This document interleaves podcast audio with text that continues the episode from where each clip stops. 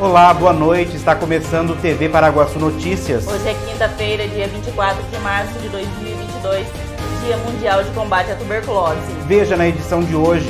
Vereador faz questionamento sobre lanchonete do Grande Lago. Primeira vacina brasileira contra a Covid-19 deve ficar pronta em outubro.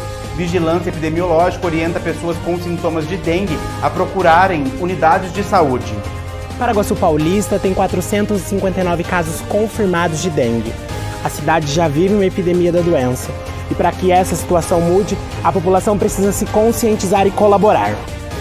E veja também, o Estado de São Paulo anuncia domingão da vacinação neste fim de semana. Aprovada medida para assegurar prevenção e enfrentamento da violência contra a mulher. O presidente da Fiocruz fala da importância do combate à tuberculose.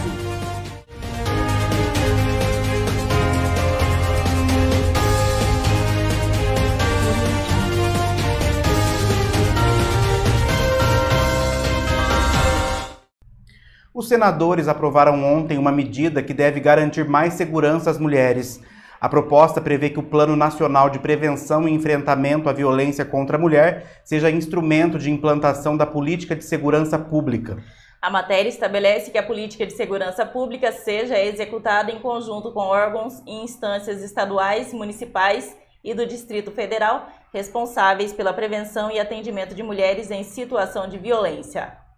A proposição não é autorizativa e não redesenha nem cria órgãos na administração pública, sem invadir, portanto, tema reservado ao Poder Executivo. Por tal razão, somos do entendimento de que sua iniciativa insere-se dentro das prerrogativas do Poder Legislativo. No mérito, parece-nos proposição adequada e que se coaduna com o espírito e orientação presentes na Lei número 13.675 de 2018. Tenha-se em conta a necessidade e a prioridade de que ações específicas em matéria de segurança pública sejam, sejam dedicadas ao combate à violência contra a mulher. Trata-se de espécie crescente de crime contra a vida e a dignidade femininas, de forma que não se lhe pode atribuir importância menor. Por tais razões, votamos favoravelmente ao projeto. A primeira vacina brasileira contra a Covid-19 deve ficar pronta em outubro. A fase 1 dos testes em pacientes começou em janeiro. A primeira vacina brasileira contra a Covid-19 utiliza a avançada tecnologia de replicon de RNA, que é uma molécula responsável pela síntese de proteínas das células do corpo. O imunizante está em desenvolvimento em Salvador, na Bahia. Os testes para a elaboração da vacina foram aprovados pela Anvisa no ano passado e a fase 1 da experimentação clínica começou em janeiro deste ano e vai até abril. Esse estudo de fase 1 que tem como objetivo avaliar a segurança dessa vacina né, um grupo de indivíduos é, saudáveis. A gente tem o objetivo de recrutar no total de 90 voluntários, é, bem como uma capacidade dessa vacina de gerar uma reação imunológica no organismo, ou seja, que é a produção de anticorpos. A expectativa é que os ensaios clínicos sejam concluídos para a produção em grande escala em outubro deste ano. Os técnicos já se preparam para a fase 2. Os voluntários que vão participar dos testes serão divididos em três grupos. O primeiro vai receber duas doses da vacina com intervalo de 29 dias. O segundo grupo também vai receber duas doses, mas com intervalo de 57 dias. Já o terceiro grupo de voluntários receberá uma dose única da vacina. Para o desenvolvimento do imunizante, o governo federal está investindo cerca de 350 milhões de reais. E segundo o Ministério da Ciência, Tecnologia e Inovações, a partir dessa tecnologia avançada, será possível desenvolver vacinas para o combate de outras doenças complexas, como zika, chikungunya, dengue e febre amarela.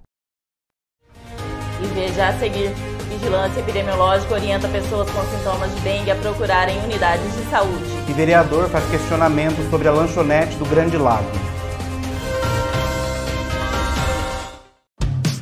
Quer coisa melhor do que uma comidinha caseira deliciosa? A Marmitaria da Cleide tem um cardápio variado, cheio de sabor, do jeitinho que a gente gosta. O atendimento é de segunda a sábado, das 11 horas da manhã até as 2 horas da tarde. Ligue e peça sua marmita pelo telefone 18 9 97 78 36 15. Marmitaria da Cleide. Qualidade e sabor para o seu almoço. Você valoriza a qualidade do seu sono? Então venha para Anjos Colchões e Sofás em Paraguaçu Paulista. Qualidade e sofisticação em seus produtos com um ótimo custo-benefício. Anjos Colchões e Sofás, perfeita para quem ama comprar bem.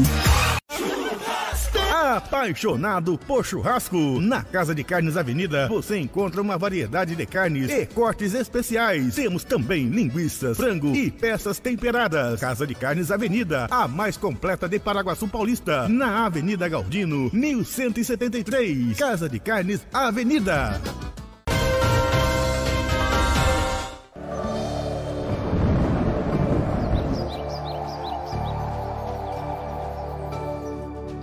Confira agora como fica a previsão do tempo para amanhã em Paraguaçu Paulista e região. A previsão do tempo para essa sexta-feira em Paraguaçu Paulista e região é de sol com algumas nuvens e chove rápido durante o dia e a noite. Segundo a agência Climatempo, a temperatura em Paraguaçu Paulista fica entre a mínima de 21 e a máxima de 29 graus, e a umidade relativa do ar fica entre 39 e 66%. A sexta-feira na cidade de Assis também deverá ser chuvosa e a temperatura fica entre a mínima de 20 e a máxima de 27 graus e a umidade relativa do ar fica entre 38 e 70%. E a temperatura na cidade de Maracaí fica entre a mínima de 18 e a máxima de 27 graus e a umidade relativa do ar fica entre 39 e 67%. Prefeitura de Paraguaçu Paulista, por meio do Departamento de Saúde, segue na luta contra a dengue no município e a vigilância epidemiológica orienta as pessoas com sintomas da doença a procurarem as unidades de saúde. A coordenadora da Vigilância Epidemiológica, Paula Romeiro, fala sobre o assunto. A gente tem enfrentado já desde 2021 né, uma epidemia de dengue. É, essa transmissão ela vinha silenciosa até agosto, meados de setembro. Então, desde setembro de 2021 começaram os casos aqui em Paraguaçu, com um aumento bem significativo com a chegada do verão. O que nós temos percebido é que a população é, ela tem deixado de lado um pouco os, os, cuidados com a dengue, né? Ah, é só uma dengue, eu já tive uma vez, meu vizinho teve não foi nada. E o que tem acontecido? Elas têm procurado o serviço de saúde já em um momento tardio, onde já está às vezes em um quadro de desidratação, é, já está com algum agravamento é, da dengue. Uhum. Agora, Paula, quais os principais sintomas que a população precisa estar tá atenta para procurar um atendimento? Por se tratar de uma doença viral, cada corpo acaba reagindo de uma forma, né? Então você pode ou não ter dor de cabeça, a dor atrás dos olhos é bem característica do quadro de dengue, as manchas vermelhas pelo corpo, febre, dor muscular bem intensa e algumas pessoas têm relatado ultimamente muito mal-estar da parte gástrica, então náusea, vômito, alguns apresentam diarreia. Então, é, ao ter esses sintomas, a gente orienta que procure a unidade de saúde mais próxima da sua casa. Não procurem o pronto-socorro. Vamos deixar o pronto-socorro para os casos graves, para as urgências e emergências. Durante a semana, as unidades estão abertas de segunda a sexta, das 7 da manhã às 5 da tarde. A equipe de enfermagem ela é capacitada para fazer todo esse primeiro acolhimento da dengue, solicitar o hemograma para ver a contagem de plaquetas, orientar o repouso, a hidratação e a consulta médica caso seja necessário. A partir de quantos dias você já pode procurar a unidade? Quanto antes, melhor. A partir do primeiro dia já é o ideal para que seja iniciada então essa hidratação, para que a pessoa seja medicada para melhoria desses sintomas e para que não venha a desidratar ou a ter sinais de alarme.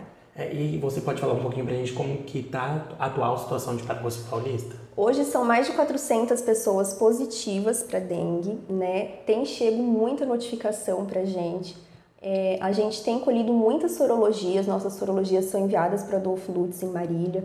O resultado tem vindo agora mais rapidamente, né, devido à diminuição dos casos de Covid, e a nossa positividade segue bem alta. Então, quando nós recebemos os resultados entre positivos e negativos, a nossa positividade sempre está em torno de 80% a 85%. Então, é uma transmissão ainda que está bem alta no município. Na sessão realizada na última segunda-feira na Câmara Municipal, os vereadores aprovaram o requerimento 56-2022, de autoria do vereador Daniel Faustino, que solicita ao Executivo informações sobre a abertura de licitação para a utilização do espaço existente para comércio de produtos no balneário municipal. O segundo requerimento que eu gostaria de destacar é buscando informações sobre o processo de licitação para a utilização do espaço existente para a comercialização dos produtos no nosso balneário municipal. Todas as vezes que nós vamos no balneário, que é algo muito é, importante hoje em dia, gostaria de evidenciar isso. É um polo turístico que nós temos que precisa ser verdadeiramente utilizado como tal. Precisa ser trabalhado muitas coisas, inclusive é alvo do meu segundo do terceiro requerimento aqui no caso, o segundo falando sobre o balneário. Mas esse se destina aí à área que está destinado ao comércio ali. Eu fui fazer um, uma visita no local, no balneário, num domingo à tarde, e observei que o prédio está lá é, sem uso.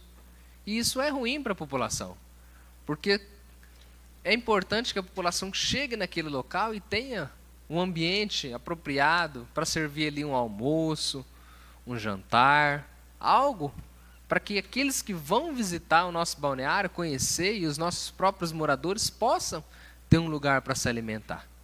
Inclusive, o meu questionamento, porque assim, já o verão praticamente se encerrou é, na data de ontem, e nós estamos aí um processo mais frio do ano, mas vai voltar.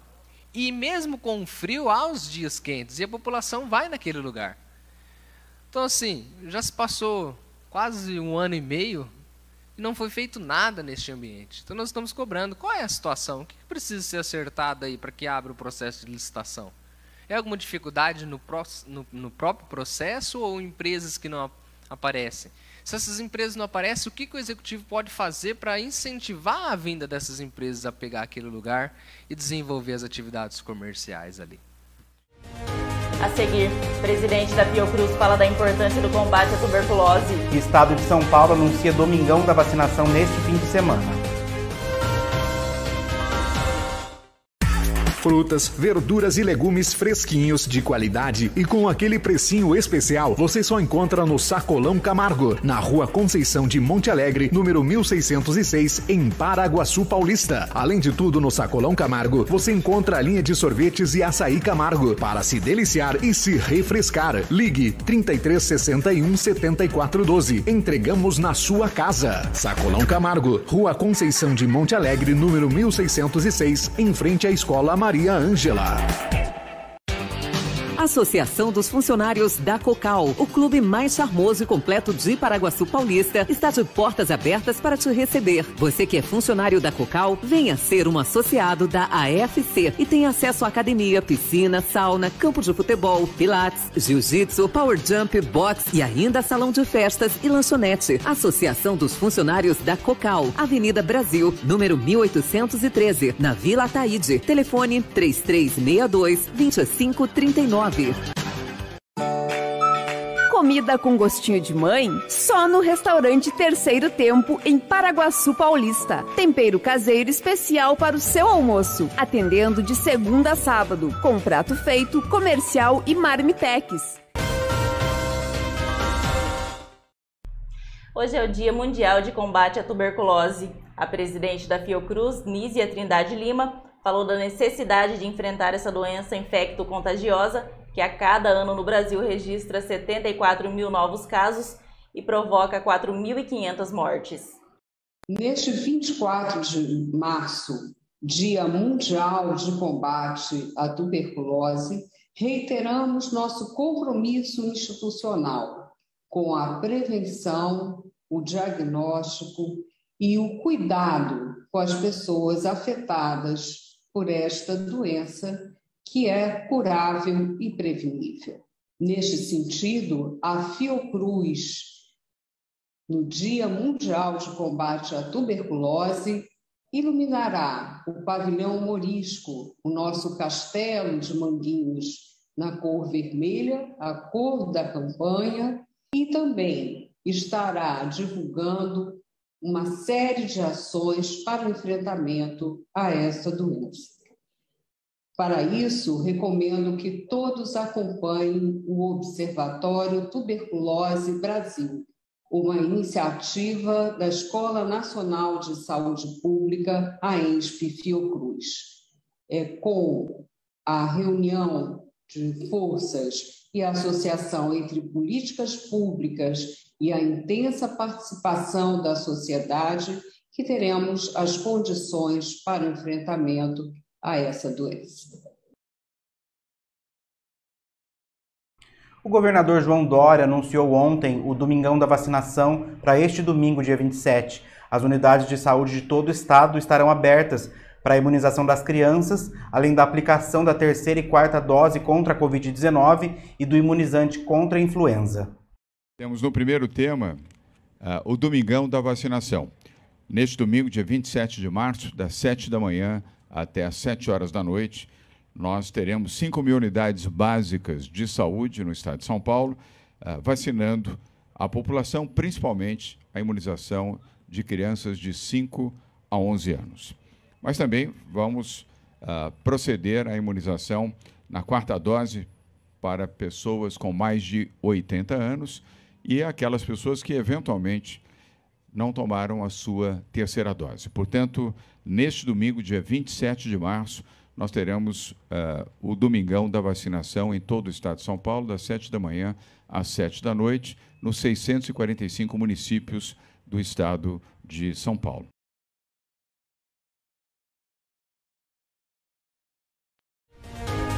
termina aqui mais uma edição do TV Paraguaçu Notícias. Nos vemos amanhã com mais informações de Paraguaçu e região. Acesse tvparaguaçu.com.br e fique ligado nas nossas redes sociais. Uma boa noite. Boa noite e até amanhã.